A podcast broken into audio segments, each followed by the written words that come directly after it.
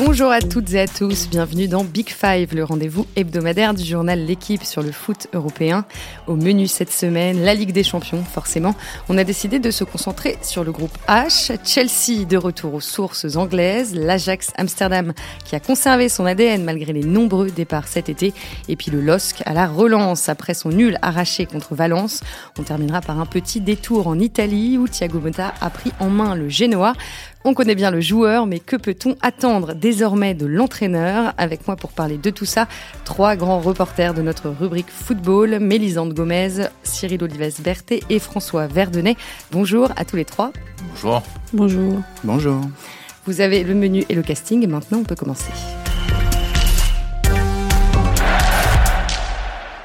Chelsea est-il en train de se remettre à l'heure anglaise? Mercredi en Ligue des Champions contre l'Ajax, il y avait quatre joueurs anglais issus du centre de formation dans le 11 de départ londonien.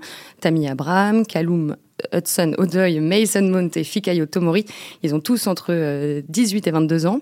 Après avoir été l'un des clubs les plus internationaux de Première Ligue, Chelsea se recentre aujourd'hui sur une politique sportive plus locale. L'interdiction de recrutement y est pour beaucoup, évidemment. On y reviendra. Je voudrais qu'on commence par Frank Lampard. Il a repris les Blues euh, cet été. C'est l'une des légendes du club, on le sait. Mais le faire venir était un choix fort des dirigeants. Il n'a pas beaucoup d'expérience et c'est le premier Anglais à prendre les rênes du club depuis 1996. Et il y a eu 15 entraîneurs entre-temps. Alors, François, je me tourne vers toi. Pourquoi Franck Lampard euh, Est-ce que c'est seulement parce que c'est une légende, justement? Non, c'est un retour euh, aussi un peu à, l'ADN du club, aussi à travers euh, la politique qui est mise en route avec les jeunes. C'est aussi une, façon d'envoyer un signal fort, je pense, aussi au football anglais, parce que c'est un football qui est, très aussi très ilien, qui est, qui est très domestique. Donc, en relançant un entraîneur jeune comme Lampard et une légende plus une politique de jeunes, parce que euh, à une époque quand même, l'arrivée de, Roman Abramovich ou la période où, Chelsea gagne la Ligue des Champions, c'était quand même un club qui était orienté vers un gros marché des transferts. Donc là, il y a, un retour à, des racines, à une certaine économie. Donc Lampard, je pense, est, vraiment le symbole fort de ce nouveau Chelsea. Pour l'instant, son bilan, euh, les Blues sont quatrième du championnat, cinq victoires, de nuls, deux défaites. Après leur succès 1-0 contre l'Ajax mercredi, ils sont premiers de leur groupe en Ligue des Champions. Début de saison euh, réussi Bien sûr, surtout euh, vu le contexte. Hein. Il y avait c'est difficile aujourd'hui de prendre un grand entraîneur en lui disant bah, on peut pas recruter. Euh, Chelsea n'a pas le droit de recruter, il fallait quand même un entraîneur pour relancer la machine. C'est quand même un gros club anglais, c'est un, club qui a des ambitions, qui est qualifié en Ligue des Champions. Donc Lampard était un choix assez évident. Finalement, il a fait du bon travail avec Derby County la saison dernière.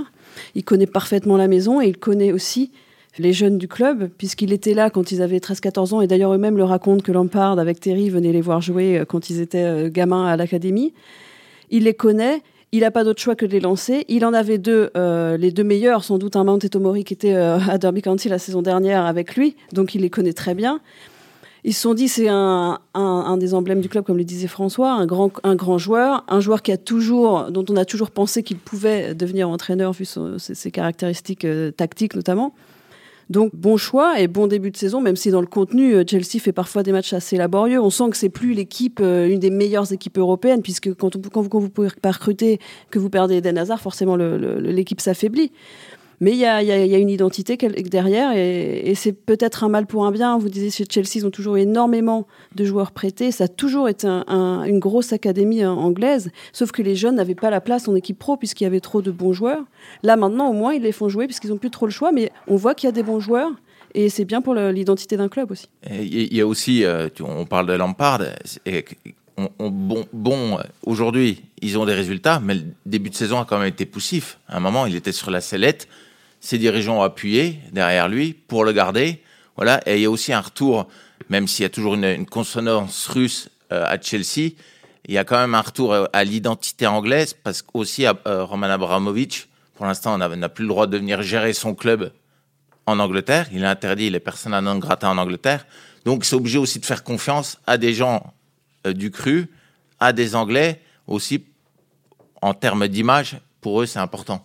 Franck Lampard aussi a, la chance d'avoir une génération qui est, exceptionnelle, qui a gagné l'équivalent de, la Coupe Gambardella euh, cinq années de suite.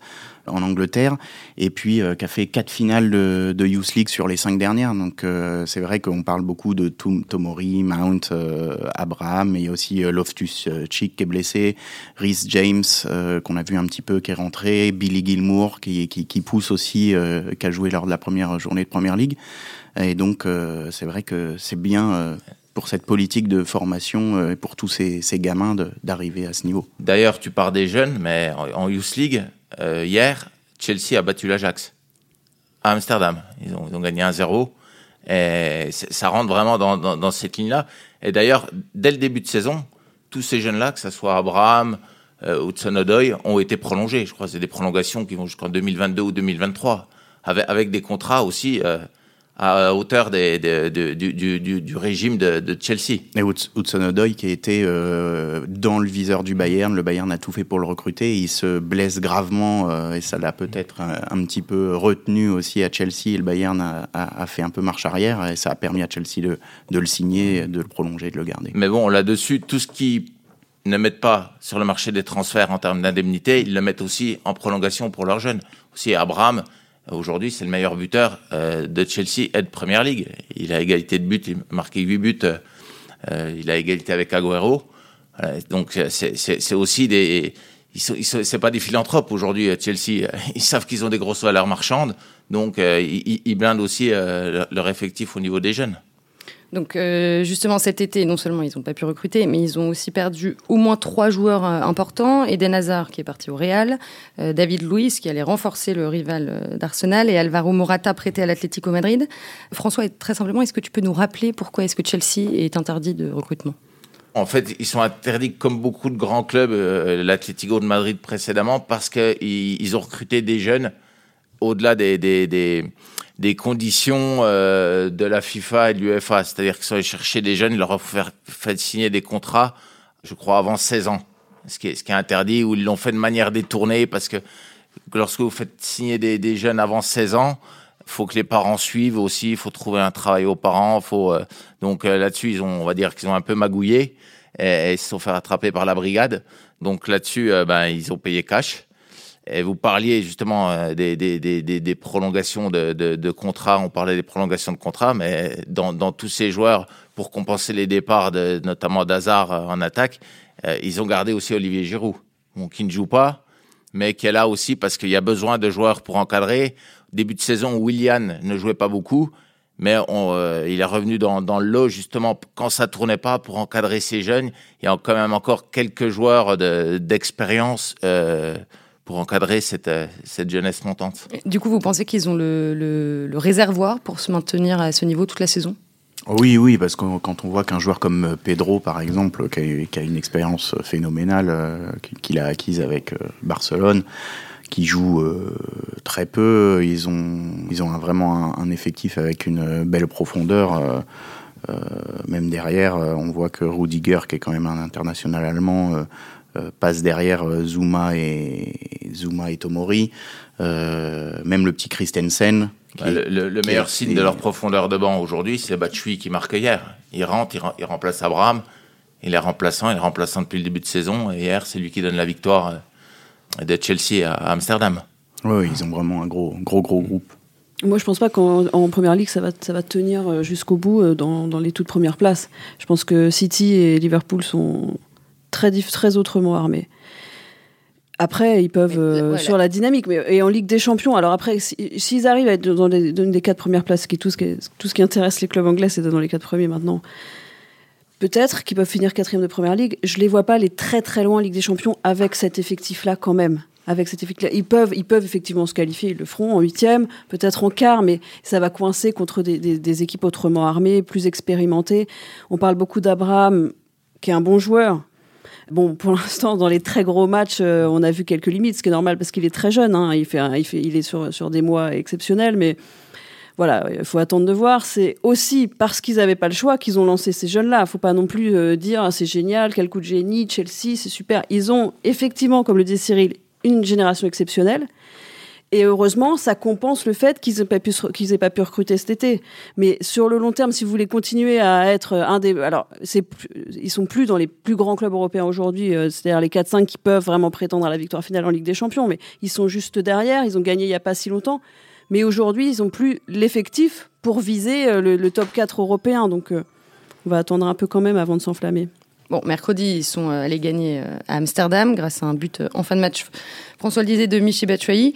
Euh, une rencontre plutôt équilibrée, mais c'est quand même une belle perf d'aller. Euh, c'est une très belle perf aussi dans l'état d'esprit. C'est vrai qu'ils ont eu un début de saison, on se demandait un petit peu où ça allait.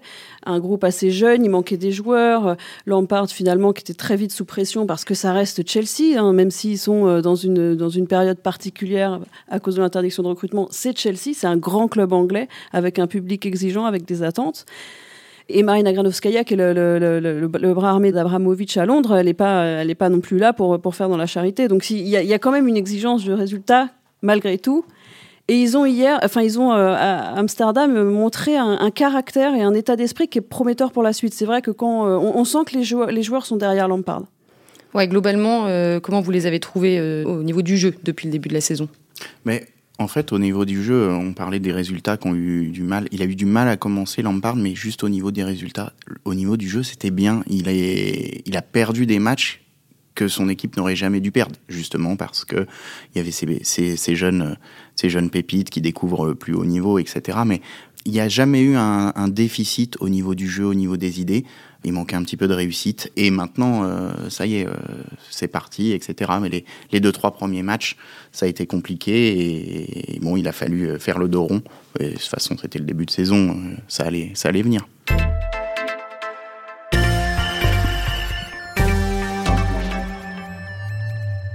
Ils, sont, ils sont en progrès, comme on l'a vu, contre l'Ajax. Et euh, justement, du côté de l'Ajax, euh, contre Chelsea, il y avait trois joueurs formés au club dans le, dans le 11 de, départ. Joël Veltman, Daley Blind et Donny van de Beek. L'année dernière, on s'en souvient tous, ils avaient réalisé un parcours de dingue en Ligue des Champions jusqu'en demi-finale, avec une équipe de pépites formée à la maison. Certaines sont parties, Mathias Delirte, Frankie de Jong, mais on a quand même l'impression de retrouver le même fond de jeu, la même identité. Euh, complètement, mais c'est la force aussi de ces clubs-là. Et s'il y en a un, c'est sans doute l'Ajax. C'est-à-dire que vous changez, euh, vous changez 4-5 joueurs, mais en fait, ça joue tout le temps pareil. Il y a une vraie identité de jeu depuis les équipes de jeunes. Il y a une vraie identité de jeu en permanence, chaque jour, dans chaque séance, qui fait que le fond de jeu reste le même. C'était très net aussi le match contre, contre Lille, parce qu'on les redécouvrait un peu. C'était leur retour en Ligue des Champions après, après l'épopée de la saison dernière avec des joueurs qui sont très différents. Ils ont aussi des filiales, de recrutement depuis longtemps en Amérique du Sud qui sont extrêmement performantes. Bon, historiquement aux Pays-Bas, hein, pas que l'Ajax, mais c'est vrai que ça c'est une force énorme quand euh, quand on peut s'appuyer sur des joueurs de ce talent-là. Et ces joueurs-là, du coup, ils arrivent très vite à, s'intégrer malgré euh, bah, le, fossé culturel qu'ils ont dans leur vie quotidienne, euh, d'arriver aux Pays-Bas comme quand on vient d'Amérique du Sud. Et eh ben, vu que le jeu est rodé, c'est pas c'est pas très difficile techniquement et tactiquement de s'intégrer dedans. Et du coup, ça leur fait gagner du temps et ça leur fait une équipe euh, compétitive, même si euh, Delirte est parti, qui était le patron de la défense, et même si Frankie de Jong, qui était le meilleur milieu de terrain, est parti lui aussi. Tu dis euh, en défense et, au milieu, il a fallu reconstruire. Ce qui est intéressant quand même, c'est que ce qui a séduit tout le monde hein, l'année dernière, c'est aussi l'allant offensif, le, jeu, euh, le jeu d'attaque de, de l'Ajax et le quatuor offensif euh, Neres, Ziyech, Tadic et Van de Beek qui était titulaire contre, contre Tottenham, contre la Juve aussi en quart, il est toujours là. Donc là, il n'y a pas de problème. Et puis ils l'ont même un petit peu même renforcé parce que euh, Dolberg est arrivé à Nice, hein, il est parti de l'Ajax et ils l'ont remplacé par Quincy Promes, qui est un mec qui a 27 ans, qui est formé au club. Donc il revient à la maison et il connaît tout euh, du club, il connaît euh, les schémas de jeu, etc. Mais il a de la bouteille et puis euh, il encadre, il encadre bien cette, nouvelle génération et, ces, jeunes qui, sont montés avec les départs de Delicht, de, de Young, Schoen et, et Dolberg. Alors l'Ajax l'année dernière avait un budget de 85 millions d'euros pour vous donner un ordre d'idée. C'est un peu à peine supérieur à celui de Bordeaux ou Saint-Etienne en France. en fait, c'est une nécessité pour le club de former les jeunes pour les vendre ensuite.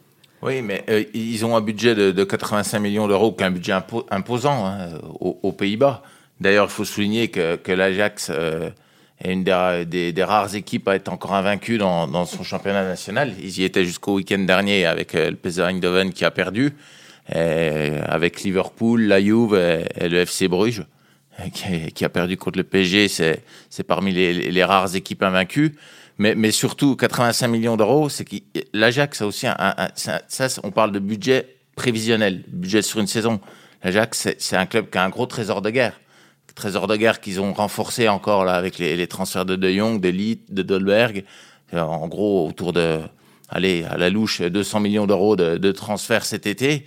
Donc, euh, donc, donc, ça, ça leur permet aussi d'être ambitieux euh, sur le marché des jeunes. Parce que les jeunes, c'est bien beau d'aller prospecter en Amérique du Sud, mais, il faut aussi les attirer parce qu'il y a une concurrence. Ils ont certes des filières, mais, après, il faut faire la différence au niveau des contrats et, dans l'entreprise de séduction. Par exemple, on parlait de la Youth League tout à l'heure. L'Ajax en, en, Youth League, euh, c'est, je crois, une trentaine de, jeunes qui sont, inscrits dans, dans l'effectif. on le disait, ils sont allés gagner à Chelsea, mais ils ont battu Lille 4-0, je crois, et ils sont allés gagner 5-3 euh, à Valence. Donc c'est toute la culture de l'Ajax qui est aussi reflétée par, par ces résultats. C'est une culture offensive, c'est une culture du jeu. Et, derrière, euh, pour revenir à, ta question et par rapport au budget, c'est aussi euh, toujours un, équilibre, l'Ajax. C'est un équilibre dans les ventes, dans les achats. C'est un équilibre aussi pour garder des joueurs, parce qu'ils auraient pu vendre, vendre De euh, ils auraient pu vendre Onana, ils auraient pu vendre Ziyech. Euh, Tadic, euh, voilà, mais ils les ont gardés. Ils ont renforcé aussi leurs contrats, voilà, avec des bons contrats, parce qu'il y a des bons contrats euh, à l'Ajax. L'année dernière, ils avaient tout fait pour garder d'élite qui était déjà convoité parmi les, les, les, prospects européens. Donc, donc tout, tout, ça est une vraie politique générale, et en plus une politique générale qui est comment incarnée par d'anciens grands joueurs. C'est tous les anciens grands joueurs qui sont à la tête, hormis l'entraîneur, dans, dans, dans, les bureaux. Edwin van der Sar. Voilà, exactement, j'allais venir. C'est Marc Overmars, euh, qui était euh, récemment euh, chassé par Arsenal pour devenir directeur du football à Arsenal. Donc, ils ont aussi pu garder des, des, gens comme ça, qui sont des gens cadres et qui, qui sont l'identité de ces clubs. Voilà, on parlait de Lampard tout à l'heure. C'est quelque part, je ne veux pas les comparer, mais Chelsea est en train d'emboîter un peu le pas à l'Ajax. Est-ce que vous les voyez refaire le même coup que l'an dernier en Ligue des Champions? Pas moi, non. Je pense pas. Mais euh, je peux me tromper, mais. Euh, ils ont plus assez de réservoirs?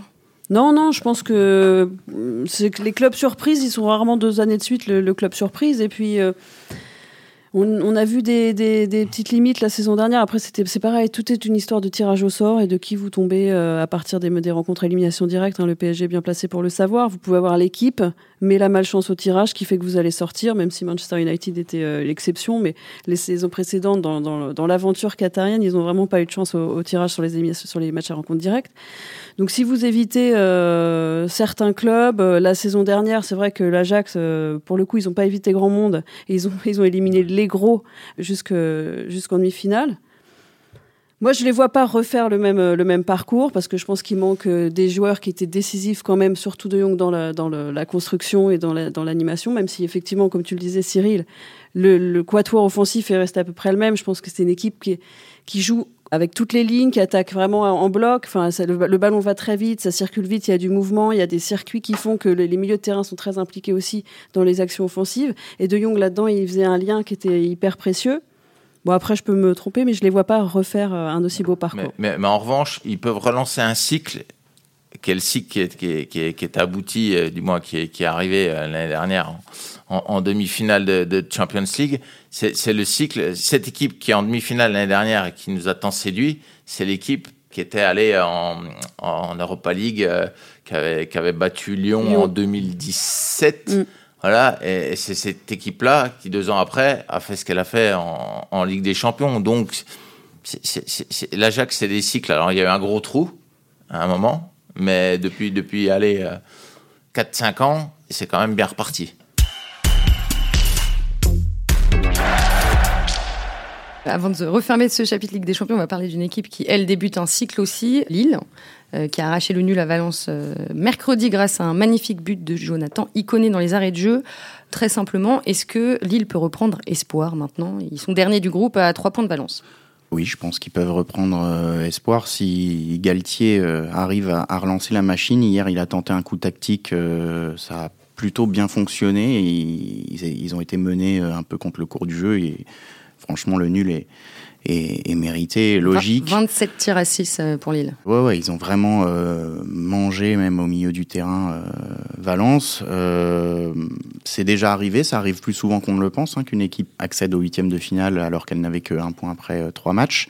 C'est arrivé, je crois, huit fois en, en 16 ans, donc euh, c'est pas non plus euh, impossible. Et euh, ils ont la chance, entre guillemets, de jouer leur prochain match encore contre Valence, même si ce sera l'extérieur, qui est l'équipe la plus abordable pour eux dans ce groupe. Gagner au Mestalla, vu ce qu'a montré Valence hier, c'est pas impossible. Et, en gagnant à Mestalla, ça peut vraiment tout relancer. Après, bon, bah, faudra aller à Chelsea, recevoir l'Ajax encore, mais euh, ça me paraît, euh, ça me paraît possible. Mais l'objectif, c'est les huitièmes ou plutôt la Ligue Europa? Non, mais voilà, moi je pense que c'est surtout ça. ils ont une chance d'accéder à l'Europa League, surtout. Ils ont, ils ont plus beaucoup de chances de, continuer leur parcours en, Ligue des Champions. Faut être, faut être clair, il faut être objectif. L'Ajax, Chelsea, ils ont six, points aujourd'hui. Euh, Lille va encore avoir un déplacement derrière celui de, Valence.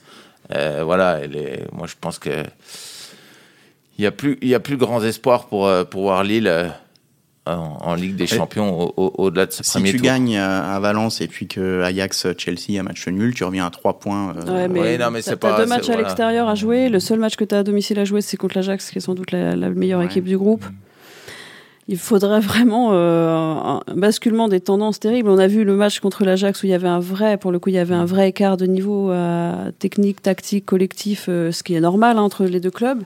Et puis on se dit, quand vous faites 27 tirs à 6, que vous dominez comme ils ont dominé hier, c'est-à-dire partout, tout le temps, réussir à faire que match nul miraculeusement, c'est pas très bon signe en fait pour, pour, pour votre équipe. C'est-à-dire que quand vous dominez à ce point, normalement vous gagnez. Sinon, ça veut dire qu'il y a un souci. Voilà, on se dit quand ils égalisent, ah, heureusement ils ont égalisé alors qu'ils auraient dû gagner ce match. Mais évidemment, quoi. Ah, ils, égalisent, mais les Andes, ils égalisent à 90e plus 5. et ils prennent un but alors que Valence est quasiment pas dangereux du match. Ils arrivent quand même à marquer, à ouvrir le score. Et pendant tout le match, on se dit, mais ils vont perdre ce match, c'est impossible, quoi.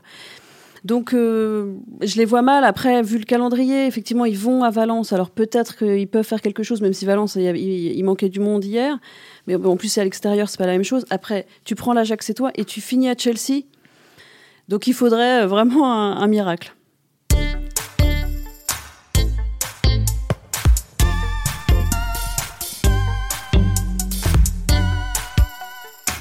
On part en Italie maintenant pour euh, évoquer une personnalité euh, bien connue en France. Je pense qu'il manque parfois aux supporters du PSG. Thiago Motta est le nouvel entraîneur du Genoa depuis ce mardi 22 octobre. Premier poste en tant qu'entraîneur d'une équipe professionnelle. L'an dernier, Motta s'occupait des U19 à Paris. On y reviendra un peu plus tard.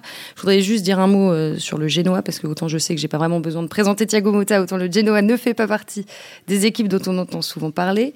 Alors le Genoa, c'est l'équipe de la ville de Gênes dans le nord de l'Italie l'une des deux équipes de la ville de Gênes, attention. Hein. C'est vrai, pardon. l'une des deux équipes avec la Samp. Donc, cette fois champion au début du XXe siècle, avant une longue dégringolade, de retour en Serie A depuis 2007, un budget d'environ 62 millions d'euros. En ce moment, le Genoa est dans le dur, 19e de Serie A, une seule victoire, deux nuls, cinq défaites. Ce qui m'amène à ma première question. Pourquoi le Genoa pour Thiago Motta? Euh, Genoa pour Thiago Motta, déjà c'est une équipe euh, en, grande difficulté. C'est une équipe italienne et les Italiens sont très protectionnistes, surtout au niveau des entraîneurs. C'est des, des, clubs qui, qui vont rarement chercher des entraîneurs, euh, des grands entraîneurs étrangers. Voilà, ou ce sont les grands clubs qui vont chercher des grands entraîneurs étrangers. Et donc, euh, donc, donc, pour Thiago Motta, c'était l'occasion bah, de, lui mettre le pied à l'étrier parce qu'il s'est mis sur le marché donc en partant du PSG. Bon, c'est un, un, grand nom, ça reste un grand nom du football italien. Et puis aussi, c'est l'occasion de prendre le contre-pied aussi du, du, rival de la Sampdoria, qui a aussi changé d'entraîneur, qui a pris le sans doute le plus vieil entraîneur italien encore en exercice avec Claudio Ranieri, en même temps que le Genoa prenait Thiago. Puis c'est aussi une façon de, de tenter un peu aussi son et de, de, de, faire ce qu'on dit, ce qu'on appelle un, un électrochoc. C'est une histoire euh, humaine aussi, hein, parce que Thiago Motta est lié euh, au président du, Genoa, Enrico Preziosi, depuis euh, son passage à Gênes, qui a été pour Motta le tournant de sa carrière. Hein, finalement, il a été formé en Espagne, il est formé à la Masia, Motta au Barça. Il a ensuite été à l'Atlético Madrid, il s'est gravement blessé au genou. Et plus personne ne croyait en lui, en tout cas plus grand monde. Et là, il signe au Genoa en 2008, je pense, avec déjà Preziosi qui était là. Et ça a été la, saison du, basculement de, sa carrière. Ils ont fait une saison exceptionnelle à, l'échelle du Genoa. Il y avait Diego Milito qui était là. Et ensuite, ils partent à l'Inter. Ils font le triplé avec l'Inter de Mourinho derrière. Et, et, Mota, il a toujours gardé ce, côté génois. Hein, pour, les, Italiens, c'est un ancien du Genoa. Bien sûr, c'est à l'Inter qu'il a fait les plus belles pages de, sa carrière euh, italienne. Mais le Genoa, ça a été un club important pour lui. Et le président Preziosi, c'était un, président important pour lui. Et il lui avait dit, en quittant euh, Gênes, si un jour vous avez besoin de moi, président, appelez-moi et j'essaierai d'être là. Et, c'est un peu ce qui s'est passé. Il est effectivement un joueur à part dans le, dans, l'estime des Italiens parce que parce que les Italiens aiment ce genre de joueur à caractère, un joueur très intelligent tactiquement, ça c'est toujours précieux pour eux parce qu'ils font très attention à ça. Mais c'est un caractère et puis c'est un joueur qui a, qui a un CV où il a travaillé avec des grands entraîneurs. Il a travaillé avec Rijkaard, il a gagné Ligue des Champions avec Barcelone, il a gagné Ligue des Champions avec l'Inter, même s'il joue pas à la finale, euh, parce qu'il avait été expulsé lors de cette fameuse demi-finale au, Camp Nou avec cette comédie scandaleuse de, de, Busquets. Bref, je ferme la parenthèse. Il a travaillé avec, avec Gasperini, notamment hein, à Gênes, quand il fait cette saison magnifique avec le. C'était Gasperini qui est aujourd'hui l'entraîneur à la mode hein, en Serie A, parce qu'il travaille très bien à Bergame il avait beaucoup de conditions de connaître le président, de connaître les dirigeants, de connaître le championnat italien, et lui de vouloir effectivement se lancer. Il savait qu'il n'allait pas être appelé par la Juve, par l'Inter ou par le Napoli. Il fallait qu'il mette le pied à l'étrier, donc il s'est dit, le Genoa je connais, ils sont en grande difficulté, mais pas tant. Ce que j'allais te demander, est-ce qu'il se complique pas la tâche justement en commençant avec une équipe euh, Mais de toute façon, à un moment donné, il faut commencer. En plus, on voit comment il est de caractère. Hein. on l'a vu avec la Youth League l'année dernière. C'est un, il a, il a été capable. Alors, il perd très tôt dans la saison contre Liverpool, une grosse défaite la saison dernière avec les, en Youth League au PSG il a été capable d'imposer quand même un jeu, de mettre un jeu en place chez ces jeunes-là, qui sont des jeunes joueurs, et qui jouaient un peu comme euh, aurait joué Thiago Motta, des passes courtes, ça circulait bien. Alors c'est comme ça, c'est à cette école-là un peu qu'il a été formé, toute proportion gardée.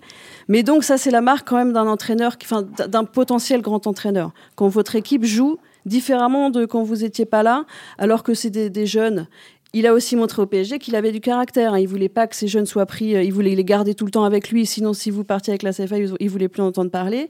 Il a l'exigence du très haut niveau. Et ce qui manque à Gênes cette saison, c'est le Genoa. Ils avaient quand même rattrapé trois buts à la Roma sur la première journée. Il y a eu 3-3. Ensuite, ils ont battu la Fiorentina. Puis après, ça s'est délité beaucoup plus dans le caractère, dans le, la confiance qu'avaient les joueurs en eux-mêmes que dans leur capacité technique. Donc il faut, il fallait un leader un petit peu pour leur redonner confiance et pourquoi pas Thiago Motta, sachant qu'il y a des joueurs au Genoa pour se maintenir en Serie A. Quoi. Oui, Thiago Motta, c'est aussi un, comme tu, le rappelais, c'est un joueur emblématique du, du, Genoa. Et, c'est aussi un joueur qui incarne, c'est un Brésilien la base, Thiago Motta, qui est devenu international italien. Donc, qui, incarne aussi euh, cette identité aussi de, tu parlais de passe il a été formé à Barcelone. Donc, euh, on n'est pas, on n'est plus à l'époque du, du, catenaccio, mais, mais il, a aussi cette culture du jeu. Il a cette culture du jeu, donc c'est peut-être peut-être aussi une relance par le jeu, comme tu disais, même en début de saison, Genoa, c'est une équipe qui joue à la base, c'est un club qui est joueur. Euh, non, mais il a des idées très arrêtées sur le jeu. Après, brésilien, c'est pas non plus Neymar. Hein. C'était un joueur un peu plus dur. il était plus genre à mettre les coups qu'à les, les donner, euh, mm. Thiago. Mais il les donner qu'à les, recevoir, il, justement. Il a cette culture, même son Et lui-même hein. dit toujours je, suis italien, mais né à l'étranger. Lui, ce sont, ils sont, sont très mm. italiens dans sa manière d'envisager le foot mais dans le sens, euh, la rigueur tactique, l'exigence aussi des, grands clubs, à commencer par le, Barça, c'est-à-dire les horaires, on respecte les horaires, on respecte la tenue. Tu ne parles pas du PSG on non, mais, non. mais il a toujours gardé ça. Et on l'a vu l'année dernière avec, les, jeunes du PSG. Il a ce côté, euh, le maillot dans le short et pas par-dessus le short. quoi. C'est euh, c'est l'école et ça, les Italiens aiment bien. Et après, c'est vrai que dans le jeu, c'est euh, bah, de sa génération aussi. C'est vrai que les entraîneurs qui ont cet âge-là maintenant, ils sont plus dans le tous derrière à mettre des coups. Il y a une vraie, euh, il y a une vraie volonté de jouer. Alors lui, il parle toujours de son schéma en 2-7-2 qui fait beaucoup euh, couler de l'encre en Italie parce qu'il ne, ne jure que par les schémas tactiques. Mais en fait, il faut lire de gauche à droite du terrain. Donc il y en a deux dans le couloir gauche, sept dans l'axe quand vous comptez le gardien et deux autres à droite. Enfin, c'est en fait c'est une espèce de 4-3-3, mais il faut pas le dire. Donc voilà, il y a, aussi sa volonté de lui de tout balayer, d'avoir ses propres idées il a des idées très arrêtées. Il a, il a travaillé avec beaucoup de grands entraîneurs, dont Ancelotti aussi, qui est là-bas un, homme très respecté, un entraîneur très respecté. Ah bah, Thiago Motta dit Donc c'est vrai qu'on a envie de voir ce que ça va donner, en tout cas. Il, dit que l'entraîneur qu'il admire le plus, c'est euh, Carlo Ancelotti. Cyril Mélisande, toi qui connais bien la, relation et, l'attachement euh, qu'a euh, Preciosi à, à, Mota, et inversement, est-ce que ça va pouvoir permettre aux Genois de trouver un peu de stabilité parce que là, depuis 3-4 euh, ans, enfin même un peu plus, euh, c'est euh, des entraîneurs, des entraîneurs. Ça, ça va dépendre beaucoup des résultats. De toute façon, c'est ce genre de club où voilà, on est toujours à la limite du, maintien en ce moment parce que parce que il n'y a pas eu forcément les bons choix de fait au niveau du recrutement non plus. Mais est-ce que son aura va, va lui va donner Je pense qu'il y a une relation de confiance. Et je pense qu'il s'est assuré de, bon déjà il a signé qu'un an, hein, c'est assez rare pour un entraîneur, c'est-à-dire qu'il a signé que jusqu'en juin prochain, donc il est prudent mais il sait qu'il a la confiance du président et que de toute façon, il n'y a pas trop le choix que de lui faire confiance aujourd'hui. Alors après, sauf si cataclysme sur les 4-5 les, 4, prochains matchs. Le président, il a aussi cru quand même au, au, précédent entraîneur, Andrea Zoli, qui devait être licencié après la défaite contre Milan. Et finalement, il a attendu une autre trêve internationale, d'autres matchs. Et puis là, quand vous perdez 5-1 à Parme, qui est aussi une équipe, un concurrent direct pour le maintien, vous perdez 5-1 et dans le contenu, on sentait qu'il y avait vraiment des problèmes.